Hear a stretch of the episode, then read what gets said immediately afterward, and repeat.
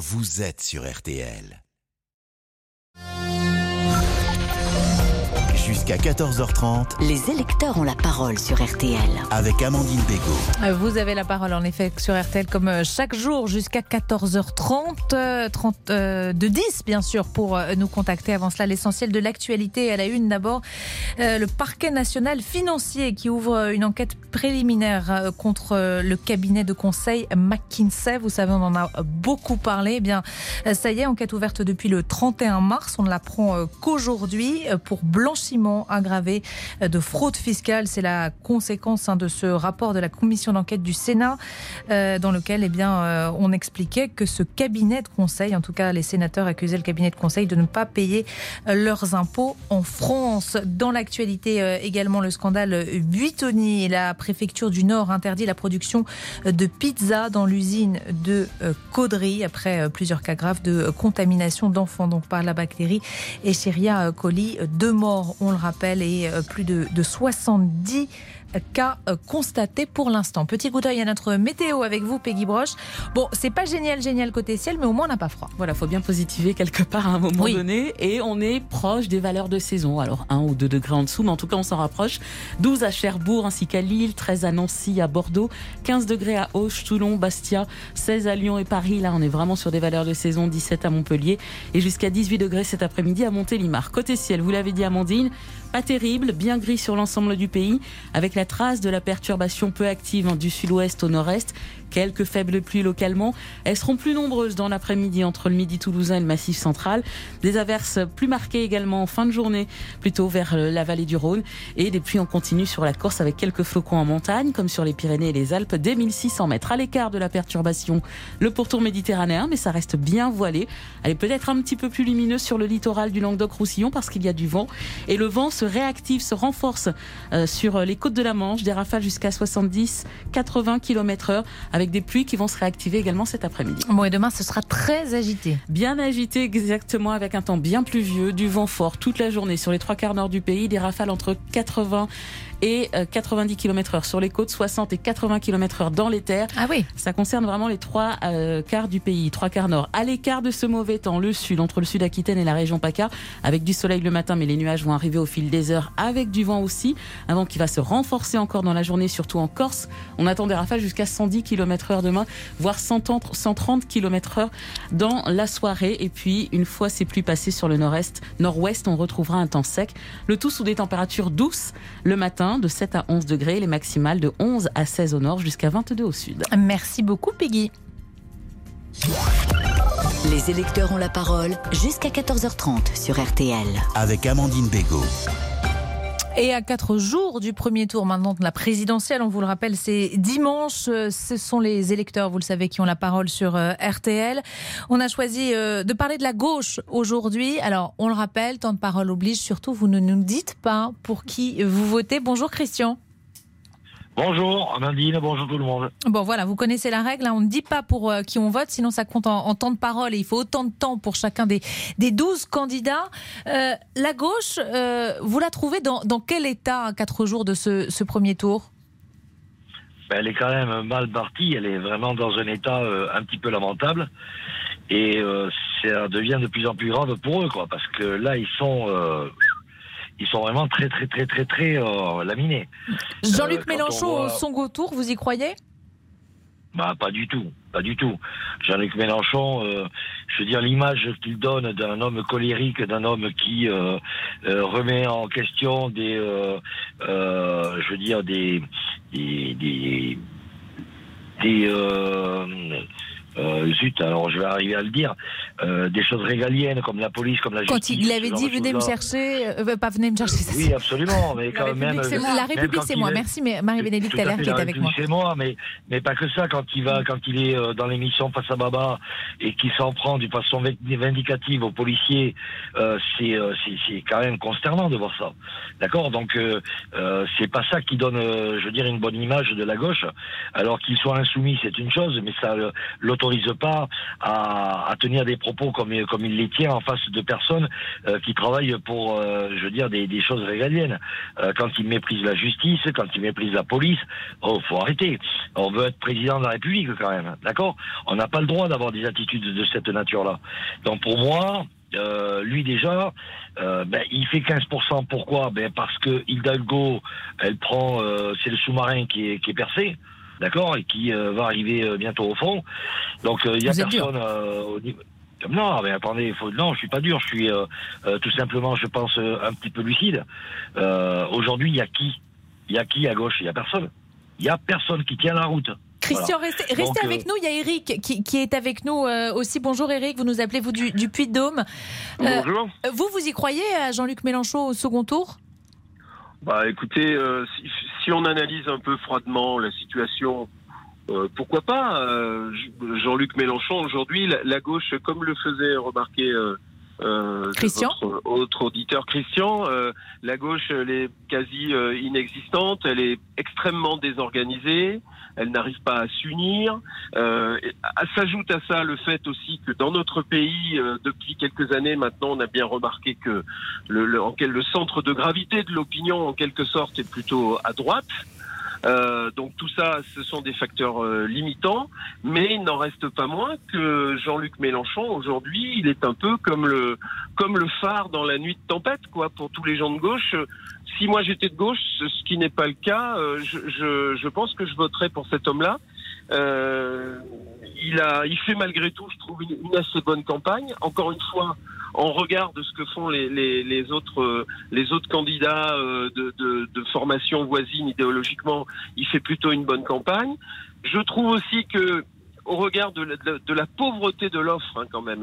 Ça, il faut, quand même le, noter. Il y a une grande pauvreté de l'offre en France euh, pour ce qui concerne euh, cette, cette élection euh, présidentielle.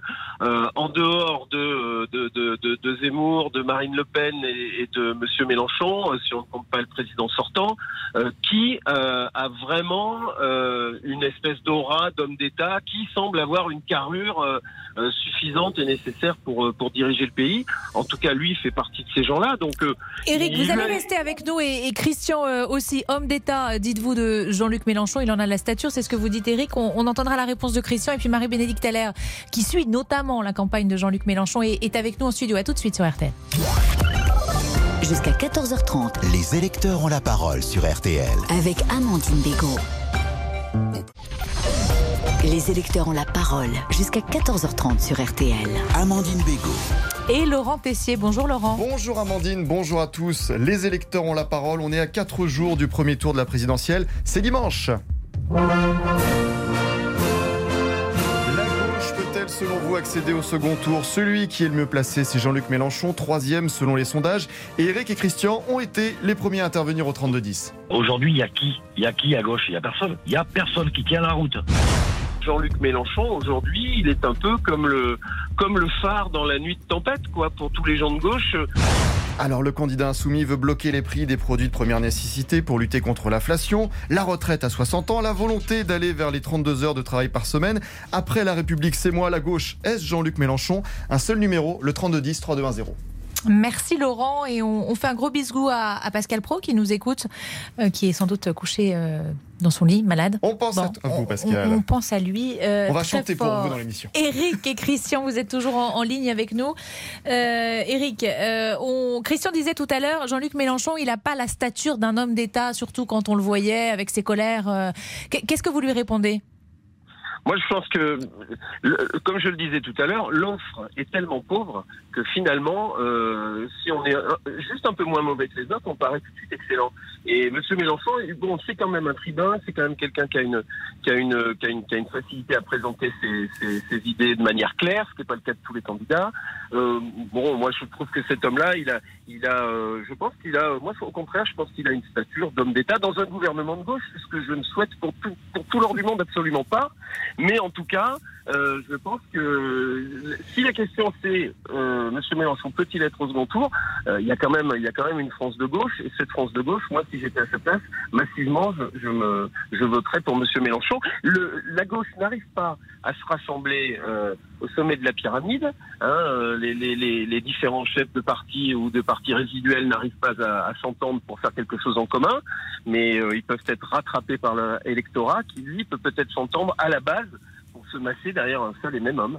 Euh, Justement, Marie-Bénédicte Teller, c'est vrai que si on, on additionne en tout cas les intentions de vote de Jean- de Jean-Luc Mélenchon, euh, de toutes les, votes, les, les voix de gauche, les voix de Hidalgo, gauche. Roussel, Yannick Jadot même, euh, si, si tout ça était en- ensemble, s'ils avaient fait l'union de la gauche, euh, le ticket pour le deuxième tour, il serait largement accessible. Alors oui et non parce que la gauche, c'est la, la politique, pardon, c'est pas des mathématiques non plus. hein. On, on l'avait vu euh, à la présidentielle précédente quand euh, Yannick Jadot euh, s'est effacé derrière euh, Benoît Hamon. Ben, ça n'a pas empêché Mm. Benoît Hamon de faire de plonger, de faire un score de, de 6 euh, donc oui, c'est un peu théorique, mais ça, ça fonctionne pas tout à fait comme ça. Ce qui est sûr, c'est que Jean-Luc Mélenchon, oui, il est en dynamique, et ça, il est en dynamique depuis février, peut-être même, on va dire depuis que que Ségolène Royal l'a soutenu au mois de février. C'est un peu ce qui a en- enclenché Ça, le ça a eu mouvement. un impact.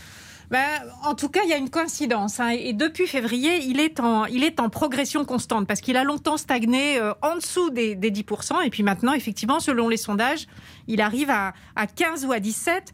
Et euh, il, il, il arrive à agréger des électeurs qui, euh, bah, peut-être l'avaient un peu, euh, l'avaient un peu fui.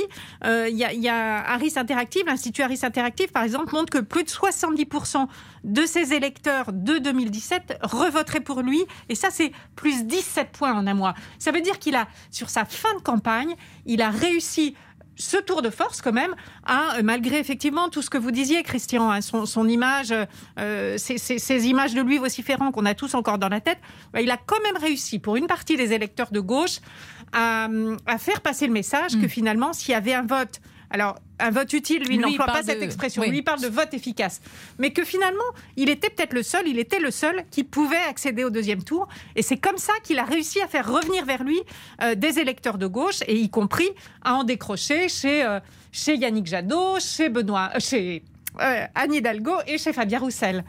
Euh, Christian, euh, sans nous dire pour qui euh, vous allez voter, vous irez voter au premier tour dimanche? C'est sûr? Ah moi je vais voter non seulement au premier mais également au deuxième tour. Mais ce que pour, en revenir à Jean-Luc Mélenchon, euh, moi ce que je voudrais quand même dire, c'est que euh, pour moi il n'a pas du tout, contrairement à ce que disait euh, l'auditeur précédent, pour moi il n'a pas du tout la stature d'un homme d'État. Quand on a en face de, soi, je veux dire, à la tête de l'État, un homme aussi colérique qu'il peut être lui, je trouve que ça, ça risque d'être dangereux. Et notamment dans, dans le contexte international actuel, avec la guerre en Ukraine et les rapports avec Poutine, euh, waouh, euh, là, euh, pour moi, je crains le pire. Vous dites j'irai voter pardon, après- au, au premier et au deuxième tour, quelle que soit l'affiche Ah oui, tout à fait. Tout à fait. Eric aussi, vous aussi, vous irez voter euh, au premier, au deuxième tour J'irai voter au premier au deuxième tour, oui, absolument. oui. Hmm. Bon, Tout à fait. Un grand merci en tout, à tous les deux, en tout cas, d'avoir été euh, avec nous euh, dans ce. euh, les électeurs ont la parole, puisque vous savez, c'est comme ça, c'est la règle. Euh, Jusqu'à ce premier tour. Euh, on est avec euh, Lucas, où on fait une petite pause avant. On va Euh, faire une petite pause, Amandine. alors, bonjour Damien Béchiot. Bonjour, Amandine. Merci de me tenir la Mais main. pas de souci. Toute petite pause donc et on va retrouver Lucas pour parler de Yannick Jadot. À tout de suite sur RTL. Les électeurs ont la parole sur RTL. Jusqu'à 14h30 Les électeurs ont la parole sur RTL. avec Amandine. Les électeurs ont la parole. Euh, Laurent Tessier, la gauche aujourd'hui. Ouais, L'écologie est-elle tient l'une de vos préoccupations pour la présidentielle?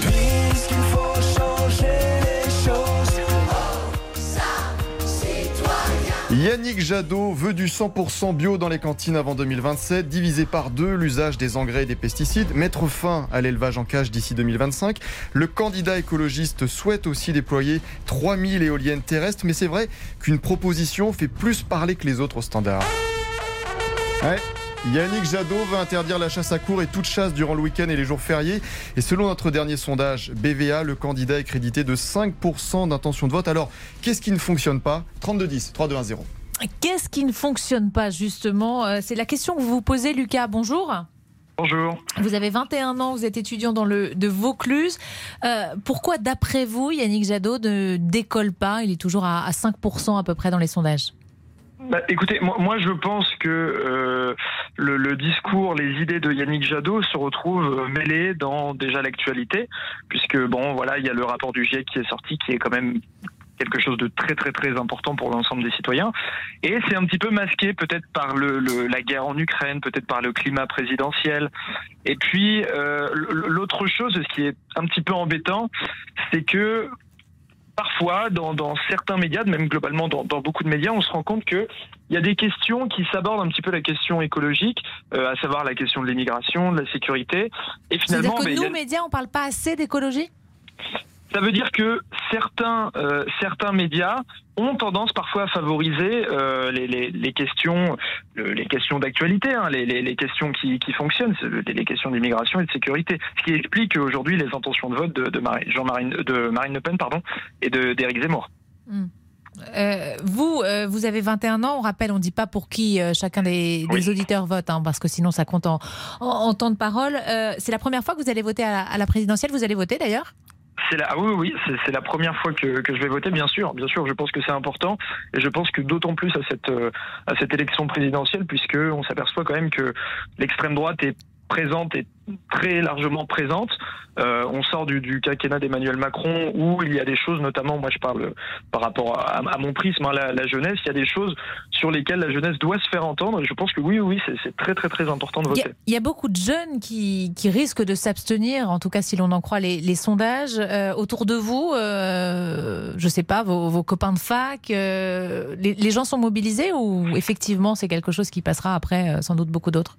Ah non non non, je, alors autour de moi, les, beaucoup de personnes sont mobilisées parce que encore une fois, c'est-à-dire qu'il y a tellement de de, revendications et le pour moi ce que je considère être un danger de, de, l'extrême droite.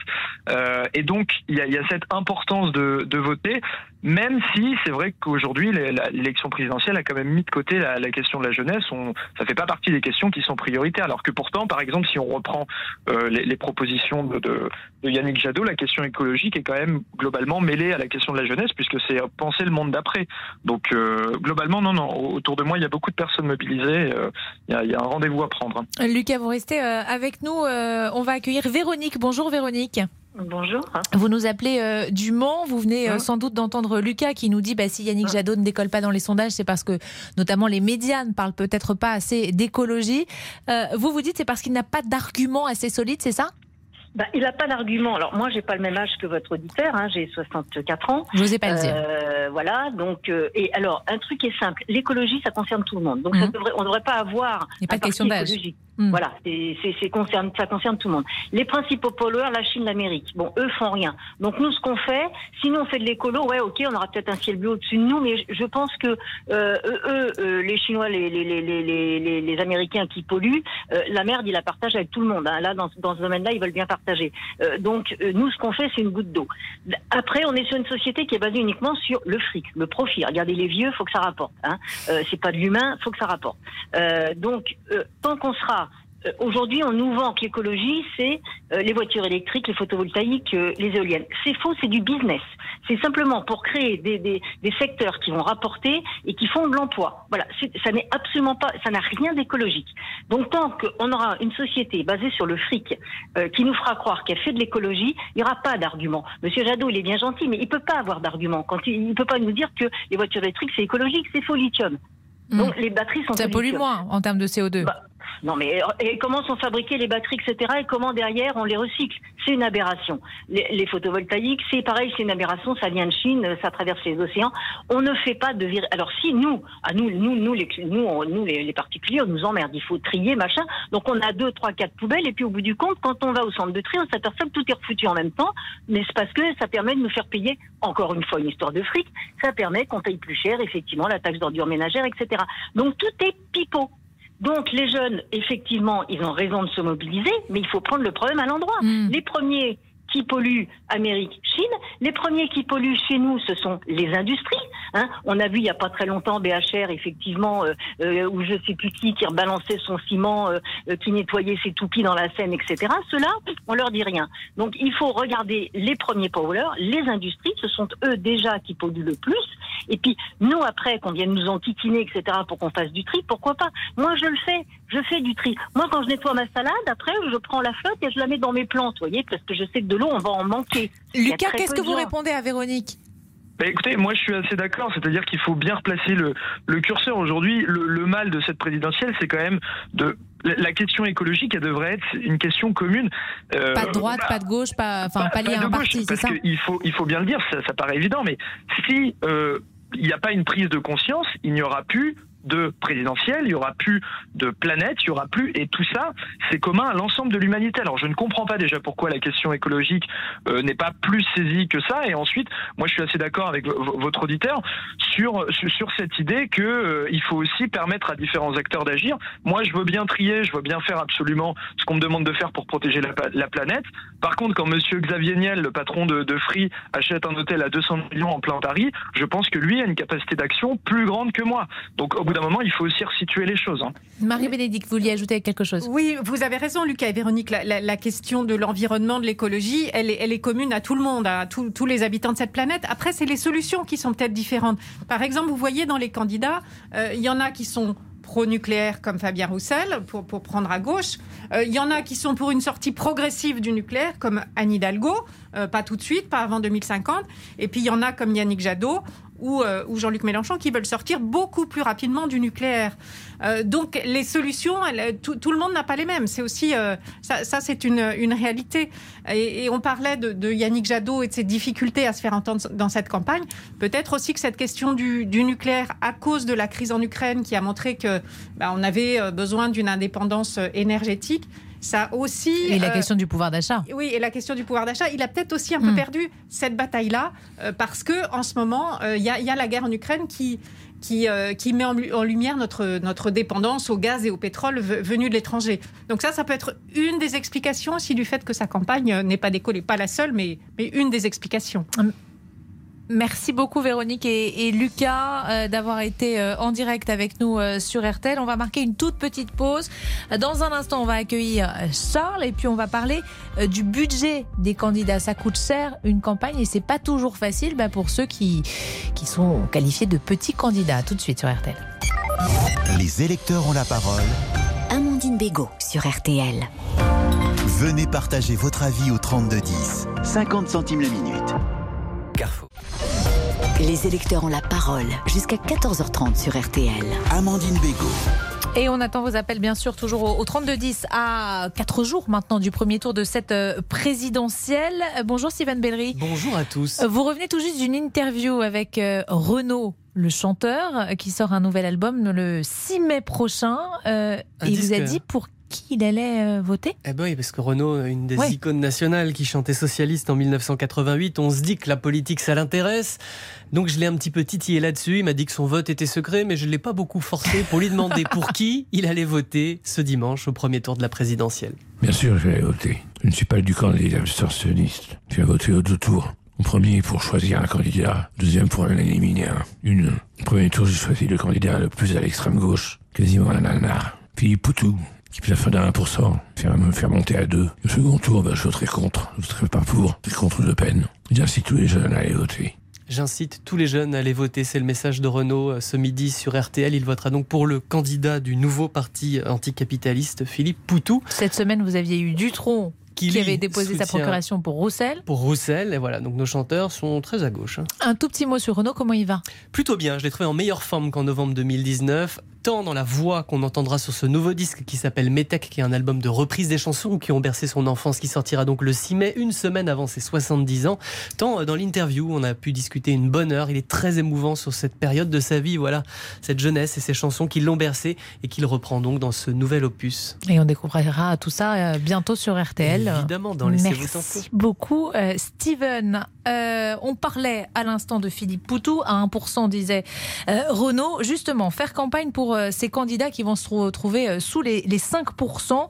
Dans ces cas-là, l'État ne rembourse qu'une infime partie des dépenses, 800 000 euros. Bonjour Tom Lefebvre. Bonjour Amandine. comment s'organisent du coup ces candidats avec un budget ultra serré? Hum, Eh bien, ça commence déjà par une campagne en petit comité, un entourage très restreint et des agents de sécurité au strict minimum, quand parfois il n'y en a même pas du tout. Certains n'ont pas loué de QG de campagne, ça coûte très cher hein, un loyer à Paris, on le sait. On parlait de Philippe Poutou, bah d'ailleurs par exemple, Philippe Poutou, lui, il utilise les locaux de son parti, le, NPA. C'est à Montreuil en Seine-Saint-Denis, euh, à quelques stations de métro de la capitale.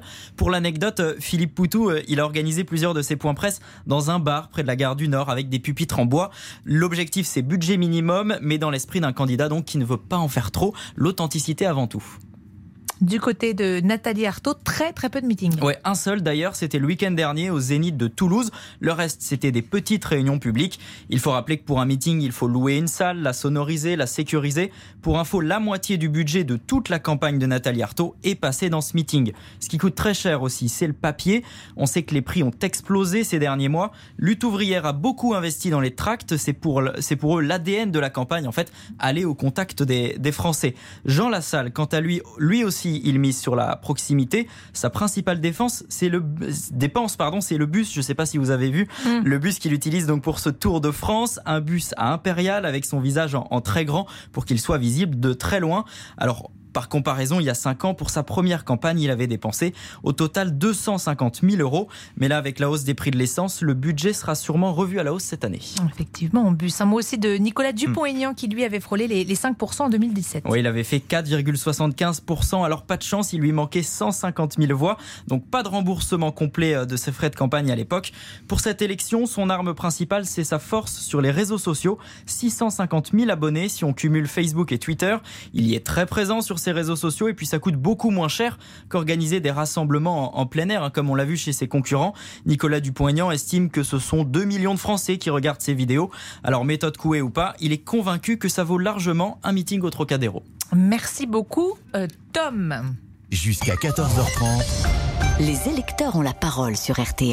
Les électeurs ont, la parole. Euh, je vous rappelle la règle, interdit de nous dire pour qui vous votez, sinon ça compte en, temps de parole. Et on, parle aujourd'hui des, candidats de, gauche. Charles, bonjour. Bonjour. Euh, vous vouliez vous nous parler, vous avez 40 ans, vous êtes enseignant et vous nous appelez de Montpellier, je crois que c'est ça. Mhm. vous vouliez nous parler d'Annie Hidalgo oui, oui, oui, euh, par rapport à, sa proposition hein, euh, de, rehausser le, salaire des profs. Mmh. Donc euh, visiblement, elle, a, elle a prévu de rehausser à 2350 euros le salaire des profs en début de carrière, si je ne m'abuse. bon, moi j'estime que, que, ce type de candidat, en fait, euh, qui, vont euh, faire euh, probablement des scores anecdotiques sont en posture et en position de promettre tout et n'importe quoi, puisque de toute façon ils prennent pas beaucoup de risques. Tous les candidats presque proposent des augmentations de salaire pour les profs. On l'a vu tout à l'heure avec Marie Guerrier. Ça fait partie des, programmes. Mais bien sûr, mais c'est comme Mélenchon qui propose un SMIC à 1400 euros, etc. Je veux dire, ils sont quand même dans, quelque chose. Enfin, faut, faut pas prendre les gens pour des imbéciles à un moment donné, faut, faut, faut, rester, faut rester raisonnable. Alors, je suis moi-même enseignant, je suis le premier à dire que le salaire des, des, des enseignants n'est pas assez élevé, c'est évident. Euh, le, le, le, le, gel du point d'indice euh, de, des fonctionnaires, est, bon, c'est quand même, c'est quand même catastrophique. C'est vrai qu'on n'a pas eu d'augmentation de salaire depuis depuis longtemps, mm. mais à un moment donné, il faut quand même être raisonnable. Faut, faut pas être centré sur son nombril. Il faut surtout, faut être réaliste et coller à la réalité.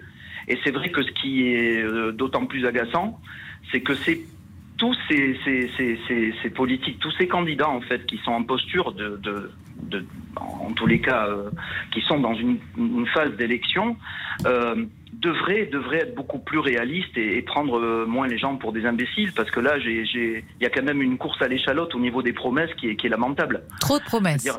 Ben, trop de promesses et surtout complètement irréalistes. Hmm personne ne peut y croire, à moins d'être vraiment naïf et d'être chez les bisounours. Mais personne ne peut croire à ça. Euh, lorsqu'on lorsqu'on parle d'augmentation de salaire, pourquoi pas pourquoi pas le, salaire à 6 000 euros Pourquoi pas? De toute façon, ils sont, je vous dis, ils sont dans une posture de pouvoir promettre tout ce qu'ils veulent, puisque de toute façon, ils ne seront pas élus. Euh, Jean-Pierre. Alors, Charles, vous restez avec nous. Jean-Pierre est, avec nous. Euh, vous, vous, vous dites qu'il faut augmenter le, salaire des, des profs. Jean-Pierre, euh, bonjour.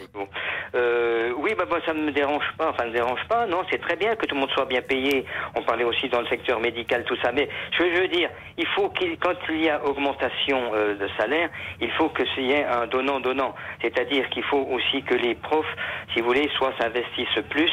Euh, je, je, vais peut-être faire une, euh, lancer une tarte à la crème, mais ça revient toujours. J'aimerais bien, quand on compare ce qui se passe en Europe dans d'autres pays, qu'on compare tout en mettant sur la table. C'est-à-dire que notamment les congés annuels. le temps de travail le temps de travail, de comparer euh, en fonction de ça. Euh, maintenant, les profs ont un métier difficile.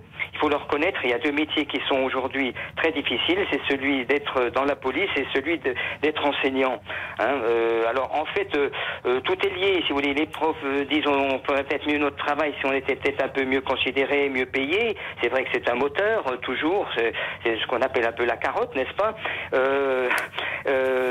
Et puis d'un autre côté, est-ce que on parle aussi du baisse de, alors c'est peut-être un, autre problème là, mais je le dis quand même, cette baisse du niveau euh, scolaire euh, des, des élèves qui, qui, est une constatation euh, qui revient tous les ans par rapport à un certain classement, je connais pas le, truc international. Parce que les mais c'est ça, ça n'a rien à voir avec le salaire des profs, si?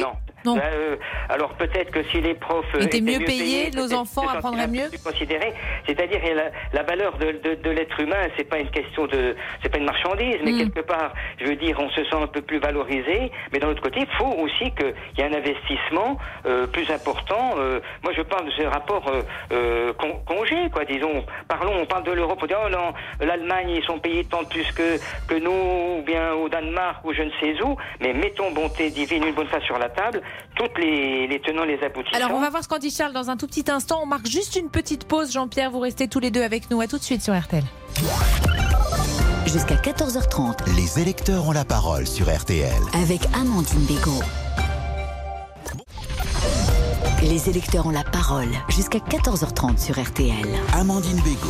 Et Laurent Tessier. Les électeurs ont la parole sur un sujet primordial, vous en parliez Amandine, l'école, l'éducation de nos enfants. La candidate socialiste Anne Hidalgo veut notamment porter la rémunération des enseignants au niveau de celui des cadres, en commençant par ceux en début de carrière. Qu'en pensez-vous? Charles est enseignant, il a appelé le 3210, il a du mal à y croire. J'estime que ce type de candidats, en fait, qui vont euh, faire euh, probablement euh, des scores anecdotiques, sont en posture et en position de promettre tout et n'importe quoi, puisque de toute façon, ils prennent pas beaucoup de risques. Alors, quelle école pour demain? Prenez la parole dès maintenant au 3210 3210 sur votre téléphone. Merci Laurent, et on est toujours justement avec Charles et Jean-Pierre. Charles, juste avant la pause, Jean-Pierre nous disait il faut augmenter le salaire des profs, mais il faut aussi qu'ils travaillent plus. Est-ce que vous, qui êtes enseignant, Charles, du côté de Montpellier, vous, vous seriez prêt justement à, à travailler plus pour gagner plus? Écoutez, ce monsieur ne sait pas vraiment de quoi il parle. Hmm. Euh, il faut savoir que, que, que, que, l'investissement d'un enseignant n'est pas du tout proportionnel à ce qu'il gagne. Voilà. Et qu'en général, les enseignants font beaucoup de bénévolat. Lorsque vous avez la charge, par exemple, de, de, de professeur principal d'une classe, on vous demande de on vous en demande de plus en plus. Vous êtes enseignant en quelle matière Juste par. Euh, espagnol, En, espagnol. Et donc vous avez, qu'on comprenne, combien d'heures de cours en, classe par semaine et puis combien ça de. Dépend, ça Alors ça dépend, mais ça c'est toujours un peu, ça c'est, j'ai envie de vous dire, c'est la tarte à la crème.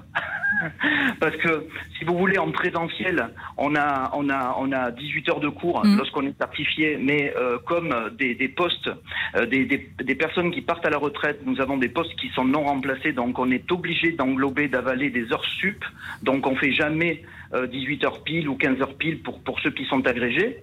Donc ça déjà c'est une première chose que les gens ne savent pas forcément. Donc nous sommes obligés d'englober des heures sup. Donc on fait toujours plus que, que, que, ce qui nous est demandé. Ensuite par rapport au temps de préparation des cours, par rapport au temps de correction de copie, l'élaboration, le, les, les, bulletins de, les bulletins trimestriels, etc., etc. Bon, ça demande énormément de temps. Donc si vous voulez, c'est un temps qu'on ne quantifie pas, puisque puisque ben, c'est le temps euh, qu'on passe à la maison et, parfois c'est des après-midi et des après-midi entiers, euh, des soirées entières, etc. en fonction de, des uns ou des autres. Mais ce que je veux vous dire par là, c'est que les enseignants font beaucoup de bénévolat. Euh, et ils n'indexent pas leur propre motivation sur le salaire qu'ils gagnent. Donc ce que dit ce monsieur est, est, est faux. Voilà. Et puis, euh, alors évidemment. Après, c'est comme dans tous les secteurs. J'imagine qu'il ne faut pas faire de. Oui, bien sûr, Christian, vous allez. Euh, Jean-Pierre, pardon, vous allez réagir. Après, après j'ai juste envie de dire quelque chose, c'est-à-dire que Par contre, ce qui n'est pas normal, c'est que euh, euh, jusqu'à ces dernières années, lorsqu'un enseignant était inspecté et qu'on estimait qu'il s'investissait et qu'il était de bonne qualité euh, et que les cours étaient de bonne qualité, etc., on, lui- on- on- on lui, on lui donnait, si vous voulez, une, une- une progression de carrière qui était proportionnelle à son investissement. C'est-à-dire qu'il y avait le, le, le- le choix, euh, l'ancienneté, le choix. Et ça, c'est plus le cas aujourd'hui?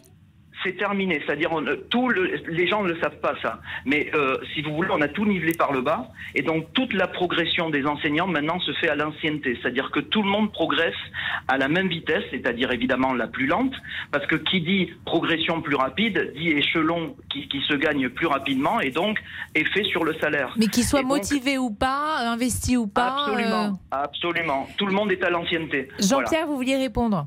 Je voulais dire, euh, monsieur a raison, lui il est professeur, donc il vit ses problèmes et il expose ses arguments en vivant ça de l'intérieur.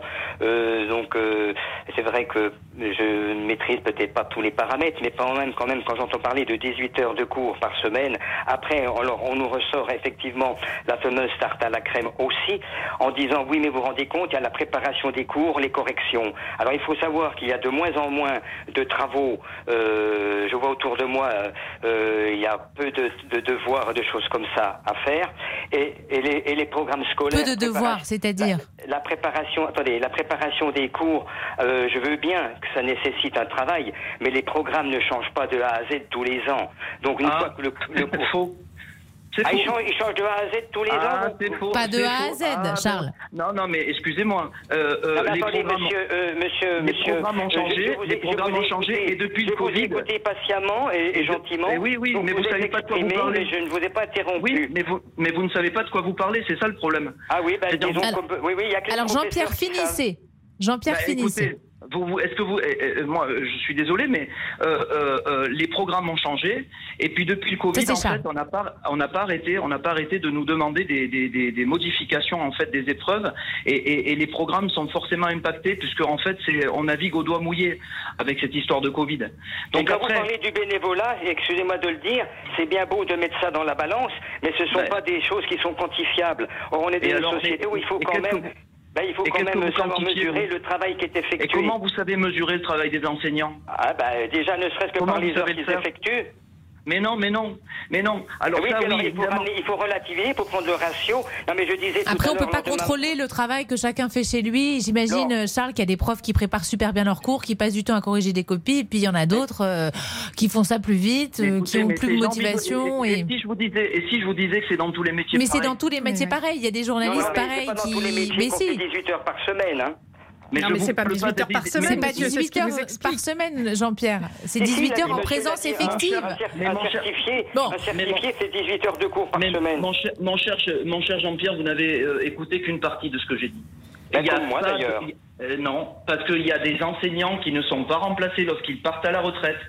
Et un enseignant est toujours obligé d'englober des heures sup et de faire plus qu'il ne faut. Maintenant, si vous considérez que c'est absolument la planque et que c'est c'est tout à fait euh, génial. Non, non, non, non, je respecte passez les professeurs. Je sais que vous avez Non, un métier très les- difficile, très difficile les- parce que passez les il y a eu une monsieur. dégradation de votre métier et sans doute des rapports que vous avez avec les élèves, avec les parents, euh, avec l'éducation nationale, votre hiérarchie. Je suis conscient de toutes ces difficultés et je respecte beaucoup votre travail. Comme je disais au début de mon intervention, il y a deux métiers que, qui sont très difficiles, c'est celui d'enseignant et celui de policier.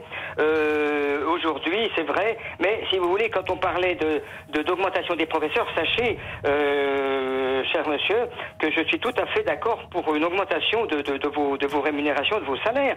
Mais je mettais sur la table qu'il fallait parfois tout mettre à plat, parce que quand on entend des discours de personnes de votre, enfin de- du corps enseignant, en disant regardez en Allemagne les profs sont payés, etc. Et je disais peut-être basiquement et peut-être, excusez-moi, peut-être sans doute bêtement, euh, qu'il faut peut-être également savoir combien également euh, euh, ces pays euh, relativisés par rapport au congé de l'année, etc. Alors en Allemagne, par exemple, il y a, y a moins, de, moins de vacances, mais les journées sont plus courtes pour les, pour les élèves et pour les enseignants.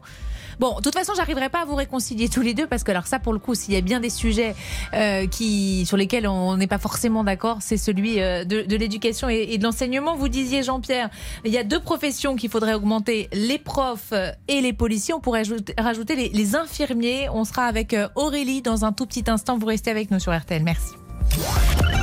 Les électeurs ont la parole jusqu'à 14h30 sur RTL. Avec Amandine Bégaud. Jusqu'à 14h30. Les électeurs ont la parole sur RTL. Avec Amandine Bégaud. Et Laurent Tessier. Et l'une des préoccupations qui revient dans vos appels au 3210, c'est le sujet de la santé. Le leader du Parti communiste, Fabien Roussel, promet de créer, s'il est élu, 100 000 emplois à l'hôpital public. Un conseil national du médicament sera mis en place afin notamment de contrôler les prix des produits pharmaceutiques. Alors médecins, infirmiers, aides-soignants, qu'en pensez-vous? Qu'attendez-vous des candidats? Rachida, infirmière anesthésiste en Ile-de-France, nous a appelé à plusieurs reprises ces derniers mois. Je suis très très en colère. Nous, les soignants, on en a ras le bol. Vous, président, que feriez-vous pour le milieu hospitalier 3210, 3210. Et justement, nous sommes en ligne avec Aurélie. Bonjour Aurélie. Bonjour Amandine, bonjour à tous. Vous êtes infirmière et vous nous appelez du, du Maine-et-Loire. Euh, Laurent le disait à l'instant, Fabien Roussel propose de créer 100 000 emplois dans, dans l'hôpital. Euh, J'imagine que ça, c'est le genre de mesure que vous attendez. Euh, J'attends surtout qu'elle soit détaillée parce que 100 000 emplois, pour moi, ça ne veut rien dire. Quels sont ces emplois et comment les paye-t-il? On connaît les situations financières catastrophiques des euh, hôpitaux, notamment à cause de la T2A. Euh, je la T2A, juste on rappelle. donc la tarification à l'acte, c'est-à-dire que plus le, il y a de patients qui passent à l'hôpital, plus l'hôpital a de l'argent.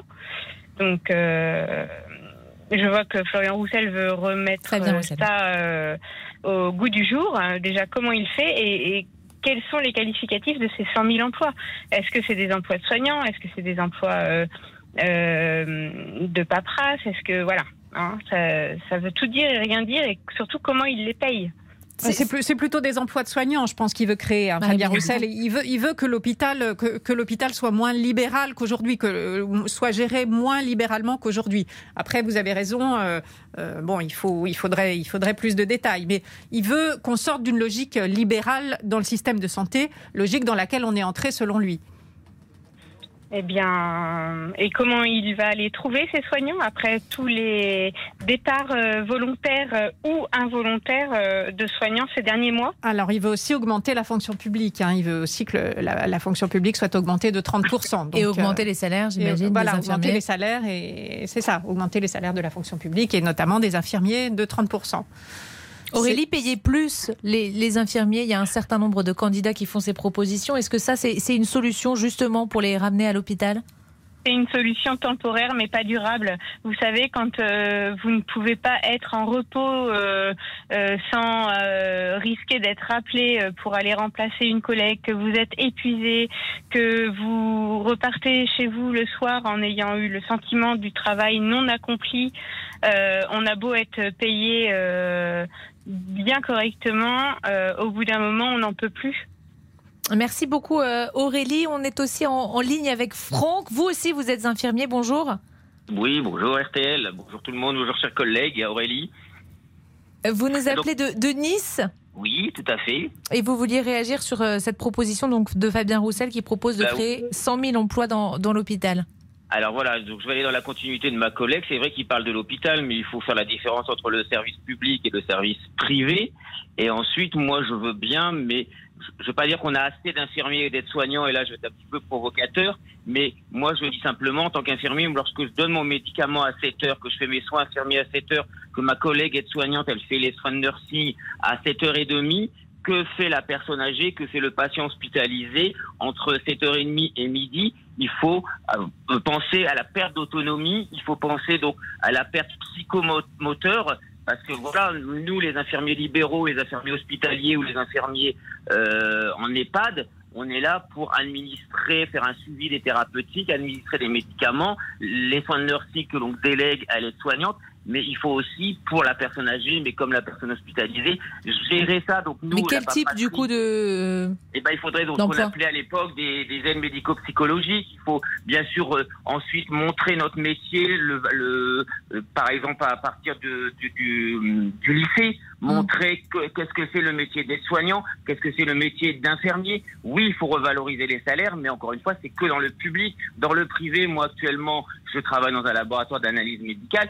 Si mon patron ne veut pas m'augmenter, il va pas m'augmenter, mais Fabien Roussel décide de donner, d'augmenter les mm. salaires des infirmiers à les passer à 2000 euros net par mois. Vous êtes mieux payé qu'à l'hôpital, Franck? bah, le, privé, je vous dire, dans le public, l'heure de nuit est, est, est payée 1,09€ et simplement on est payé 10 heures sur 12 puisque entre, on va dire, 21, 20h et 21h, vous êtes encore dans le tarif de jour, et entre 6h et 7h, vous rebasculez dans le tarif de jour. Donc entre le 22h et le 6h du matin, je schématise un peu, mais c'est un peu ça, et c'est 1,09€ l'heure de nuit. Vous allez dans le privé, vous êtes quand même un peu plus payé et vous faites éventuellement des horaires de 12 heures, de 10 heures. Voyez, donc soit on fait des grilles de salaire qui sont les mêmes pour tout le monde, privé, public, et ça c'est une grosse réforme. En revalorisant tout, mais il y aura toujours cette guerre entre le privé et le public, parce que là, Fabien Roussel, il propose pour le public uniquement, mais il n'y a pas que les infirmiers, les aides-soignants, les auxiliaires de vie, on en a besoin. Juste d'un mot, Franck Aurélie, euh, sans nous dire pour qui euh, vous, allez voter, mais vous irez voter tous les deux dimanche Ah, moi j'y vais dimanche, je vote depuis 1995, que j'ai 18 et j'irai au premier ou au second tour, même si je suis en fauteuil roulant ou si je suis positive à la Covid-19, j'irai avec mon masque et avec des gants et mon propre crayon. Vous aussi Aurélie? Oui, tout à fait. Je vais voter. Et au premier et au second tour, c'est trop important. On a le choix. On a encore le choix. Il faut qu'on saisisse ce choix. Merci beaucoup euh, à tous les deux d'avoir été euh, avec nous dans ces auditeurs ont la parole, rebaptisés, vous le savez, euh, électeurs ont la parole à, quatre jours maintenant de ce premier tour qui est donc dimanche. Jean-Alphonse Richard est arrivé à nos côtés. Bonjour Jean-Alphonse, on vous retrouve dans une demi-heure, l'heure du crime. Exactement, 14h30. Alors vous qui connaissez bien, Amandine, les, affaires criminelles, ça vous passionne, J'adore. vous êtes mon idole, vous eh savez.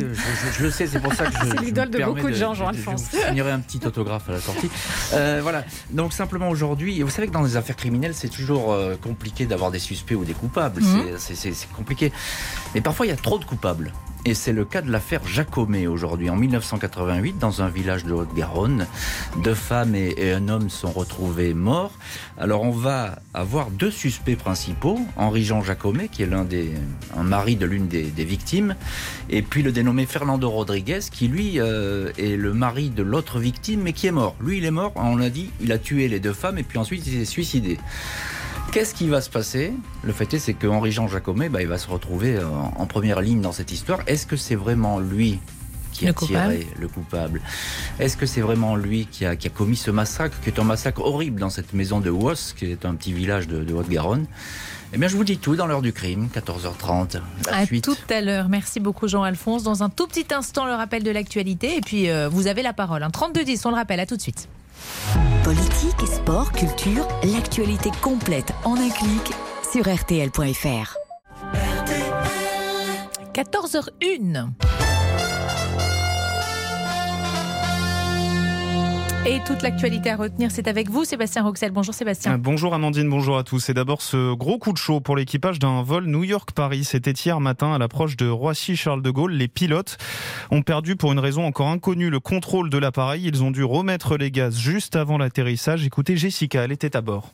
On était en train de traverser des nuages et on a senti euh, bah, des gros trous d'air en fait. Ce qui était surtout impressionnant, c'est que des gens ont commencé à crier. Euh, il n'y avait rien qui nous laissait penser qu'il y avait un truc grave qui se passait, mais euh, c'est vrai que voilà, ça, secouait un peu. Très vite, on a senti que l'avion remettait les gaz et remontait. Alors, je suis hyper admirative du sang-froid des pilotes et aussi de l'équipage parce que voilà, on n'a pas du tout ressenti de stress. Bah voilà, c'est super impressionnant et de savoir qu'ils ont fait ça, ils ont réussi à éviter la catastrophe, euh, on se sent euh, vraiment chanceux. Un témoignage recueilli par Arnaud Touche. Une enquête a été ouverte pour faire la lumière sur cet incident. Les suites de l'affaire McKinsey, cette enquête ouverte par le parquet national financier pour blanchiment aggravé de fraude fiscale. Ce cabinet privé qui conseille notamment le gouvernement euh, sur sa stratégie vaccinale n'aurait payé aucun impôt en France pendant au moins 10 ans. C'est en tout cas ce qu'assure un rapport sénatorial rendu à la mi-mars. Reste à savoir s'il s'agit d'un montage financier légal ou non. Cette affaire, en tout cas, aura empoisonné jusqu'au bout la campagne d'Emmanuel Macron, donné toujours gagnant dans les sondages, mais l'écart se resserre au second tour en cas de duel avec Marine Le Pen. Le président sortant l'emporterait avec 53% des voix selon la plupart des enquêtes. On est dans la marge d'erreur. Emmanuel Macron qui avait eu ces mots ce week-end lors de son meeting. Nos vies valent plus que leurs profits. Un slogan du nouveau parti anticapitaliste. Le candidat du NPA, Philippe Poutou, n'a pas, mais alors pas du tout apprécié. Il l'a redit hier soir. Ça correspond au personnage, euh, à son cynisme, et euh, ça correspond pas qu'au caractère de, Macron, hein, ça correspond aussi à, à la classe possédante aujourd'hui, aux ultra riches, leur cynisme, euh, comment ils se foutent un peu de la gueule de tout le monde. Là, c'est vraiment le signal, on se fout de vous, on, joue avec les mots, on joue avec les phrases, on joue avec les slogans. C'est un slogan qui est à l'opposé de ce qu'il a fait quand même, parce qu'il a fait passer les profits avant la santé pendant cinq ans. Il a même supprimé des lits d'hôpitaux euh, pendant la crise sanitaire. Et Monsieur se permet de dire, eh bien regardez, moi, évidemment, la santé, voilà. Et ça permet aussi de montrer comment il a couvert des, des groupes capitalistes à maltraiter les anciens en dépendance, euh, Orpea et compagnie. Dans quel monde on est? C'est juste un discours, certes, mais c'est de la violence. Voilà la colère de Philippe Poutou hier soir. La météo demain, ce sera bien pluvieux, du vent fort toute la journée sur les trois quarts nord. On aura des rafales jusqu'à 90 km heure tout de même sur les côtes. Au sud, on aura du soleil en matinée avant l'arrivée des nuages. Côté température, les minimales seront comprises entre 6 et 9 degrés dans l'intérieur du pays, entre 8 et 11 en bord de mer. Pour les maximales, comptez 11 à 15 sur la moitié nord, entre 15 et 20 plus au sud, jusqu'à 22 tout de même sur le Roussillon. Les courses, le Quintet, c'était à cet après-midi. Je vous donne l'arrivée provisoire le 5, le 15, le 9, le 13 et le 16. RTL 14h et 4 minutes. La suite des électeurs ont la parole. C'est avec vous, Amandine Bégaud. Merci beaucoup, Sébastien. À tout à l'heure. À tout à l'heure. Les électeurs ont la parole. Amandine Bégaud sur RTL. Et Laurent Tessier, on va parler euh, amour et politique. Oui, la présidentielle est-elle un sujet de dispute avec la famille? Est-ce que vous évitez d'en parler avec les beaux-parents, avec votre compagnon, votre compagne? Et si chacun vote différemment dans votre famille, venez témoigner dans l'émission. C'est clair que ce week-end, on aura sûrement la même ambiance qu'avec les inconnus. Il y en a quand même qui font des choses quand même. Oui, tous, quand même. Tous des pourris. Alors écoute, on en a déjà parlé. Je veux dire, les mecs de droite ou les mecs de gauche, je veux dire, euh, on est d'accord, c'est tous des pourris. euh, Surtout les mecs de gauche d'ailleurs. Attends, attends, tu vas pas mettre les extrémistes au pouvoir maintenant. Alors, Quand tu me dis ça, enfin écoute, écoute. 48% des Français de 18 à 24 ans ont déjà rompu une relation à cause de divergences politiques selon un sondage IFOP, 16% pour les plus de 35 ans. Alors est-ce votre cas Appelez-nous dès maintenant au 3210 pour témoigner. Effectivement, on a été très surpris par ce sondage. 48% des Français de 18 à 24 ans, donc 3, presque un sur deux, euh, qui a rompu déjà une relation à cause de divergences politiques. Quand je vous ai dit ça, Marie-Bénédicte Allaire, vous, ça vous a fait sourire? Oui, ça m'a fait sourire et en même temps, ça m'étonne pas parce que ça peut être compliqué de pas euh, de pas assumer le même vote et de se taquiner tout le temps ou de se disputer à cause de ça. Donc euh, oui, pourquoi pas. Mais on, on se rappelait euh, hors micro euh, Carla Bruni et, et Nicolas Sarkozy. Carla Bruni, elle avait reconnu en en 2012, je crois que au, au fond, au début, elle était vraiment épidermiquement de gauche et puis que bah, petit à petit, Ça l'a pas empêché d'épouser un homme ça de l'a droite. pas empêché d'épouser un homme de droite et d'adhérer à ses idées finalement. Merci beaucoup euh, Marie-Bénédicte de nous avoir accompagnés tout au long de, de cette heure. On va vous retrouver Sylvie. Bonjour Sylvie. Bonjour. Alors vous, vous êtes mariée depuis des années avec quelqu'un qui n'a pas les mêmes opinions politiques, c'est ça? Tout à fait. Bon, qui- et ça se passe bien. Ah oui, oui, ça se passe très bien. Oui, ça fait 33 ans qu'on est ensemble. Et vous Euh, ne parlez pas de politique ou chacun défend ses idées? Comment ça se passe? Alors, on en parle. Euh, on n'a pas à défendre ses idées, mais on est surtout à l'écoute euh, l'un des idées de l'autre, on va dire. Voilà. Chacun, on, on peut, on peut en parler, on peut en débattre, mais tout ça dans le, dans le calme et sereinement, et à aucun moment l'un essaye de convaincre l'autre. Du coup, j'imagine que ça vous a étonné ce sondage, un, un jeune sur deux qui a déjà rompu à cause de divergences politiques, non? Ah bah, moi, ça me choque. Ouais. Ça me choque, ça veut dire qu'il y, a- qu'il y a zéro tolérance. Quoi. La personne qui n'a pas les mêmes idées que vous, euh, que ce soit conjoint ou ami, euh, bah, on s'en sépare parce que euh, voilà, on pense pas la même chose. Mais euh, chacun voit, euh, voit son vote en fonction de sa, sa, sa vie personnelle, j'ai envie de dire, et de sa situation. Et Sylvie, restez avec nous. On va accueillir Alain. Bonjour Alain. Oui, bonjour. Alors vous aussi, vous êtes euh, en couple et pas d'accord si j'ai bien compris. Euh, Oh mais non. chez vous, ça se passe pas comme chez Sylvie, c'est ça? Ah ben non, parce que c'est vrai que j'ai une compagne qui est enseignante depuis, en fait carrière depuis très longtemps. Euh, on a déménagé 10 ans, donc avant d'avoir une mutation et avant d'être euh, qu'elle soit titulaire. Moi, je suis retraité de l'armée, donc euh, handicapé. Donc déjà au niveau des, de ce que proposent les futurs euh, présidentiels, ben, ben, il n'y a rien qui correspond. Et ça fait quand même notre. euh, moi, ça fait. Je vote pour le cinquième président déjà. Et vous êtes ensemble depuis combien de temps? Oh là, je peux le dire. Bah oui. 45, 45 ans. 45 ans. Et ça fait 45 ans que vous vous Ah bah, engueulez, bagarre, si euh, j'ose dire. bah, bah entre... oui, Ah c'est ouais une bagarre complète. hein. C'est une bagarre complète. Parce Mais quand, plus, tout le temps c'est-à-dire qu'elle est, elle est d'origine euh, malgache. Et donc, moi, je suis de La Réunion. donc, c'est vrai que les opinions par rapport à nos origines euh, sont un petit peu très, très, très, très chaudes. Mhm. Euh, mais bon, moi, j'ai pas honte de dire, j'ai voté pour M. Macron à les dernières élections. Je suis pas sûr que je le referai ce coup-ci. Parce que Non, en quelque alors, part, la règle cette semaine, euh, la règle cette semaine, Alain, c'est personne ne dit pour qui, pour qui il Ah, vote pour, les, ok. pour les non, histoires de pas temps dit de pour parole. qui je vais Mais- voter. Oui, J'ai pas oui. dit pour qui. Euh, mais mais c'est compliqué. C'est, enfin, quand vous dites euh, c'est la bagarre permanente, etc., ça vous empêche pas de vous aimer, on est d'accord? Ah non, non, non, tout à fait. Non, mais on respecte, euh, on se respecte. Les enfants aussi sont pareils. Mais euh, on, franchement, c'est toujours euh, du genre, oui, je vais voter pour telle personne, euh, ça va rien changer du tout. Hmm.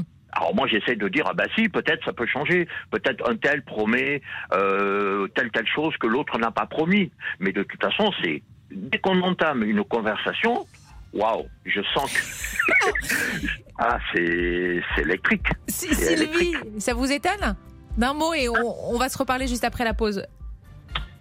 Ça vous étonne comme ça la bagarre permanente Ah bah oui, oui, oui. Enfin, si on se bagarre, ça veut dire qu'on tolère pas les idées de l'autre. Et qu'on tolère pas son, qui- cette personne puisse avoir un avis différent. Et moi, ça me choque.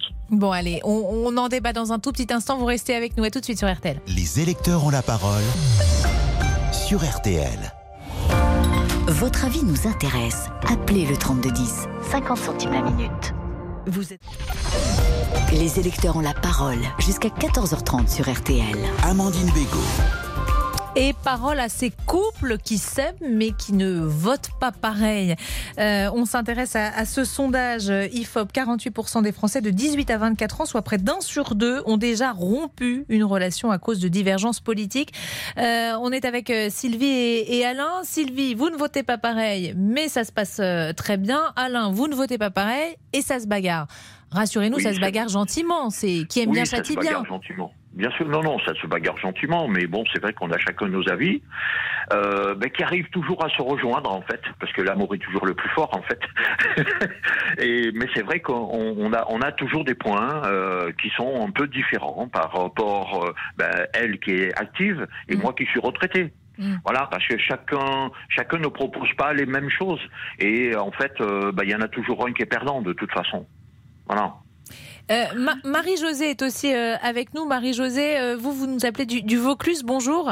Oui, bonjour. Alors vous aussi, vous vous aimez, mais vous ne votez pas pareil. Ah ben ça fait 43 ans qu'on est mariés et moi je vote à droite et mon mari vote à gauche. Alors mon mari a toujours été salarié, moi j'ai deux sociétés et donc vous imaginez bien, lui il est pour euh, bah, pour euh, tout ce qui est, il faut, faut il faut surtout euh, préserver les salariés, moi aussi, mais moi je vois aussi le côté de bah, du patron et ça alors là non il n'est pas d'accord du tout. Et, et- et est-ce Voilà. que vous vous chamaillez comme nous racontait Alain ou vous êtes plutôt comme Sylvie où on discute mais ça se passe bien? Ah non, non, non, on se chamaille. Oui. Je supporte pas, oui, oui, lui, il serait plus calme. non, non, c'est moi, je supporte pas quand il regarde la télé. Et, ah, tous ces patrons, ah, c'est ah, c'est pour le fric et tout. Puis je dis non, c'est normal qu'on essaie de gagner de l'argent. Tout le monde gagne de l'argent. Non, non, non, c'est pas possible. Non, non, je supporte pas. Et Donc, du coup, vous parlez de politique à la maison ou? Alors, on, on- j'évite, mais le sujet en ce moment, bah, Bah évidemment oui, qu'en ce moment, le sujet revient toujours. Voilà, évidemment. Donc, euh, il est quand même un peu plus embêté parce que là, il y a vraiment, il y a des extrêmes. Il y a, il y a Macron. Bon, évidemment, je, voilà. je On- on dit pas pour qui on vote, vous on savez, cette semaine. Voilà. Donc, voilà. Et, et à côté de ça, il y a des extrêmes. Et là, il est un peu embêté quand même. Bon, euh, le Marie-Josée, vous vous êtes jamais fâchée au point de vous dire euh, il faut que je le quitte? Non, pas du tout, jamais. Bah non, ça fait 43 ans. ça fait 43 ans, mais voilà. C'est voilà, moi je suis à droite, lui il est à gauche. Bon, Sylvie, ça vous fait réagir? Ah ben, moi, moi, je me dis, mais heureusement que les présidentielles, c'est que, c'est Que tous les cinq ans. hein. ah oui, oui, oui, mais Où est-ce qu'ils le temps. s'engueulent aussi pour, euh, pour les, les, les cantonales, les municipales, euh, les législatives Chaque fois qu'il y a un petit peu de politique. Ah oui, donc le septennat, finalement, vous étiez peut-être plutôt pour. Oui, oui, c'est vrai. Ça revenait moins souvent. Euh, Daniel, l'ambiance. Daniel, vous êtes euh, aussi à- avec nous. Bonjour, vous nous appelez-vous de, de Clermont-Ferrand, je crois? Euh, non, non, pas Non, du Clermont, tout, pas Beauvais, du tout. Beau- Beauvais dans l'Oise. Ah d'accord, Beauvais dans l'Oise, rien à voir, Voilà. effectivement. Euh, alors vous aussi, euh, vous vous aimez, vous êtes en couple, mais vous ne votez pas pareil? Alors, bah, c'est complètement l'inverse. Ah. Non seulement euh, je, mon épouse, bah, nous votons pareil depuis des- de nombreuses années. Et, et je vais dire, bah, ça n'a jamais été la, la discorde, bien au contraire, parce que nous avons les mêmes idées. Oui, bah, Mais en fait, mais du coup, vous comprenez des gens comme euh, Sylvie, Alain ou Marie-Josée qui sont avec quelqu'un qui n'est pas du tout de leur euh, bord politique? Bah, heureusement, vous imaginez si on se ressemblait tous, comment Ah bah, ça ferait? Oui. Voilà. Ça vous fait rire, Alain Voilà. Ah bah oui. Non mais moi je voulais, j'avais demandé à, à votre jeune collaborateur, j'avais dit moi, j'appelle parce que justement, non les Discord, parce que moi j'ai des amis, euh, malheureusement euh, euh, elle, elle n'est plus là, elle nous a quitté malheureusement de cancer, mais lui, mon pote, mon pote, hein, je dis bien mon pote, c'est plus de 30 ans d'amitié, et c'est, ça n'a jamais été pourtant lui et de, on va dire gauche de gauche. Moi, je suis plutôt moi et mon épouse de droite. Son épouse était d'ailleurs aussi droite. Et ça n'a été que des parties de rigolade. Et c'est votre pote. fois. C'est- donc- bah, c'est plus que mon pote, c'est mon ami. Hmm. Son fils est dans un fauteuil roulant. Euh, nous, nous passons des moments. Nous nous chahutons. Euh, la politique, pour nous, ça a toujours été un sujet de se mettre en boîte. Vous voyez ce que je veux dire? Hmm. On n'est pas obligé d'être d'accord pour s'aimer et ça vaut Ah bah, aussi en exactement. amitié. Et même pour vous raconter une vraie anecdote, c'est que ce je- monsieur, euh, j'ai également un autre ami qui lui avait un toupet inimaginable.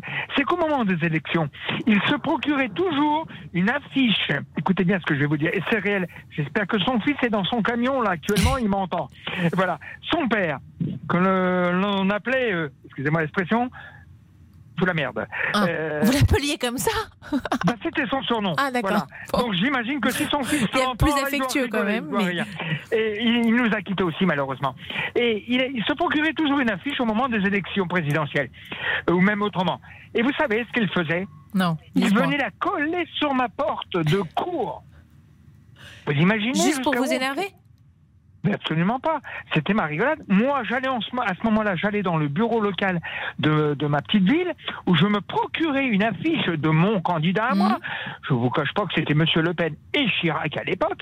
Et moi, je faisais la même chose. Vous alliez lui coller chez lui les Et affiches je vous de- jure que pendant toute la campagne électorale, moi, j'avais sur ma porte Jean-Marie Le Pen.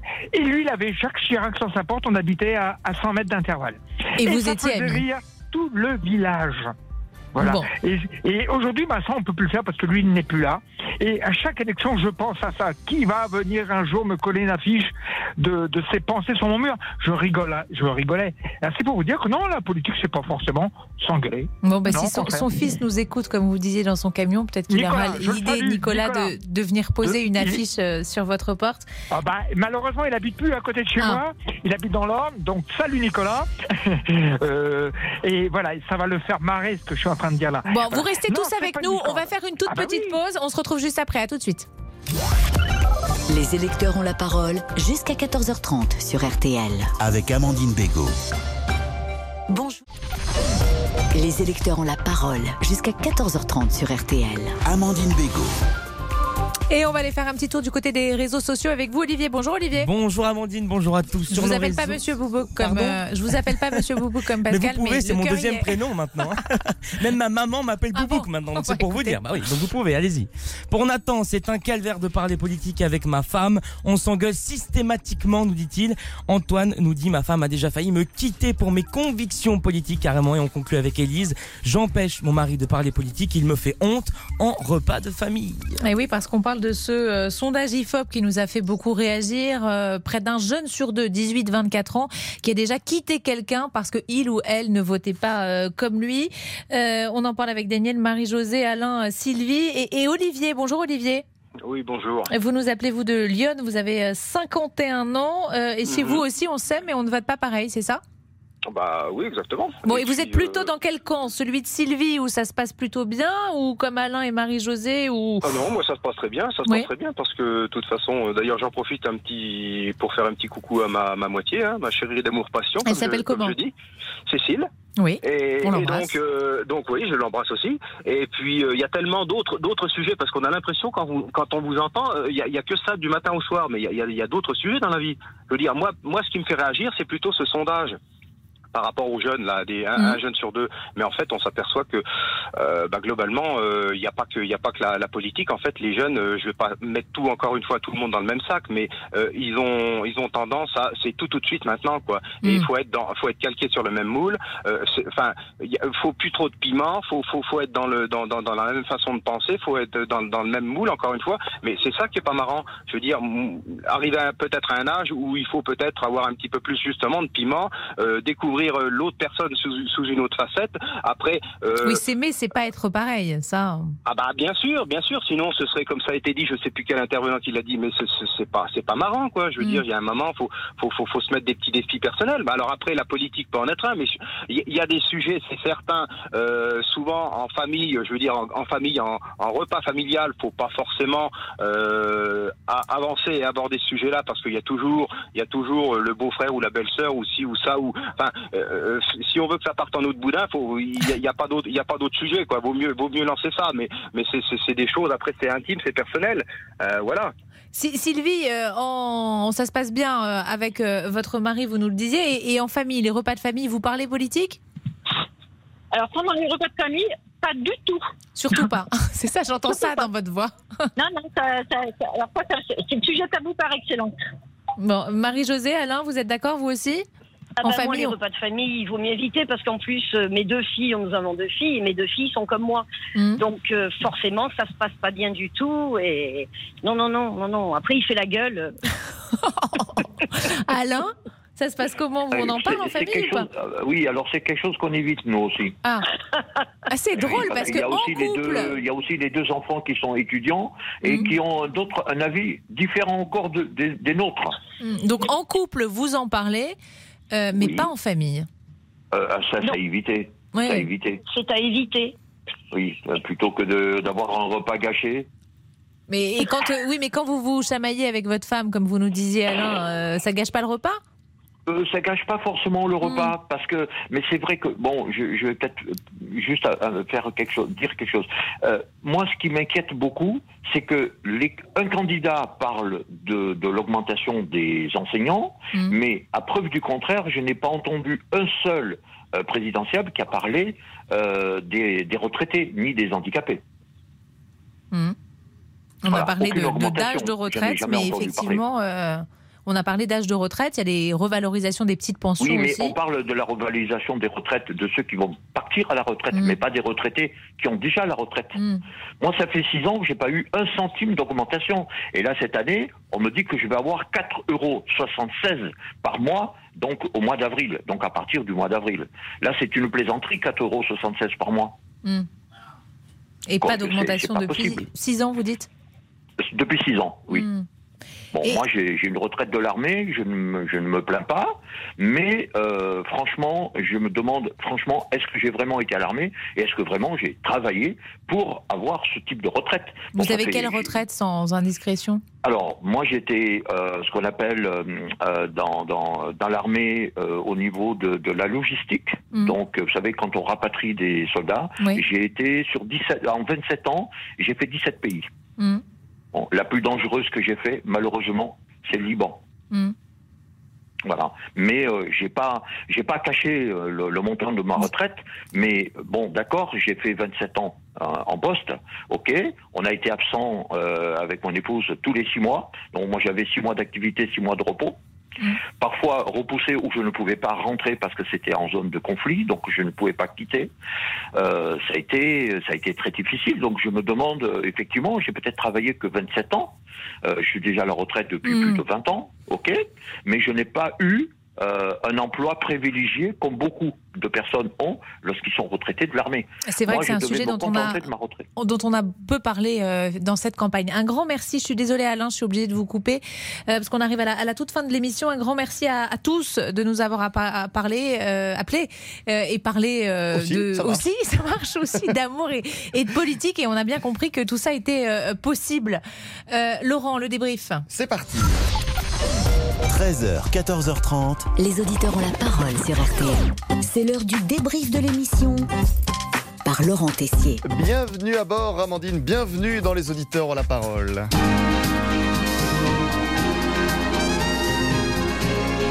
Et vous savez, je surveille dans notre émission les temps de parole. Et une consigne avait été donnée à Pascal, ne pas poser la question pour qui allez-vous voter? Bon, ça n'avait pas marché longtemps. et vous, vous êtes très à droite, c'est-à-dire que vous votez.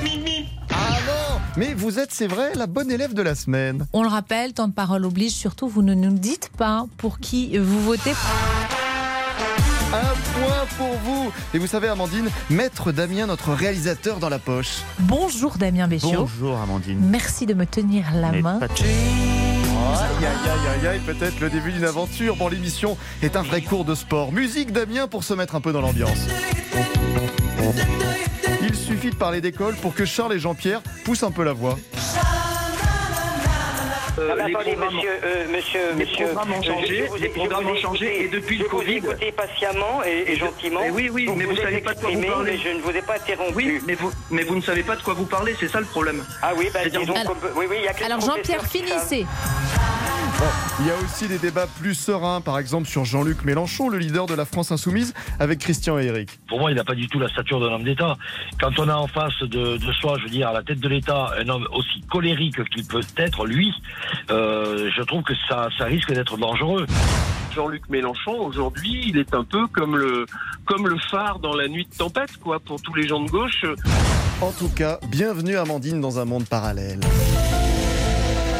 Oui, parce qu'avec Pascal, nous avons lancé notre propre élection. Qui pourrait devenir président de la République dans l'émission Deux candidatures, Monsieur Boubouk et Jean-Alphonse Richard. En plus, je veux devenir président, donc je gobe les mouches. Allez, oh, j'arrête, j'arrête. Votez pour moi, votez pour l'heure du crime. Bon, j'ai comme l'impression, Amandine, que vous avez déjà choisi votre Ça favori. m'avait échappé. Euh, vous êtes oui. mon idole, vous Eh savez. oui, je, le sais, c'est pour ça que je. C'est l'idole de beaucoup de gens, Jean-Alphonse. Je, je signerai un petit autographe à la sortie. Alors Pascal n'est pas là aujourd'hui, heureusement, nous avons laissé un micro dans son manteau. Ah bah apparemment il a un fest-nose. Bon allez, le débrief pour aujourd'hui c'est terminé. Gloire à la Bretagne et bienvenue dans la team de l'Ouest. Merci beaucoup Laurent et on fait un gros bisou à, à Pascal qui nous écoute sans doute Jean-Alphonse Richard. Ouais, Rebonjour. Eh, Rebonjour. Et puis donc l'heure du crime, bah, c'est tout de suite à 14h30 avec cette fois, bah, il y a trop de coupables dans cette affaire. C'est l'affaire Jacomet. On vous dit tout, tout de suite, dans l'heure du crime. À tout de suite.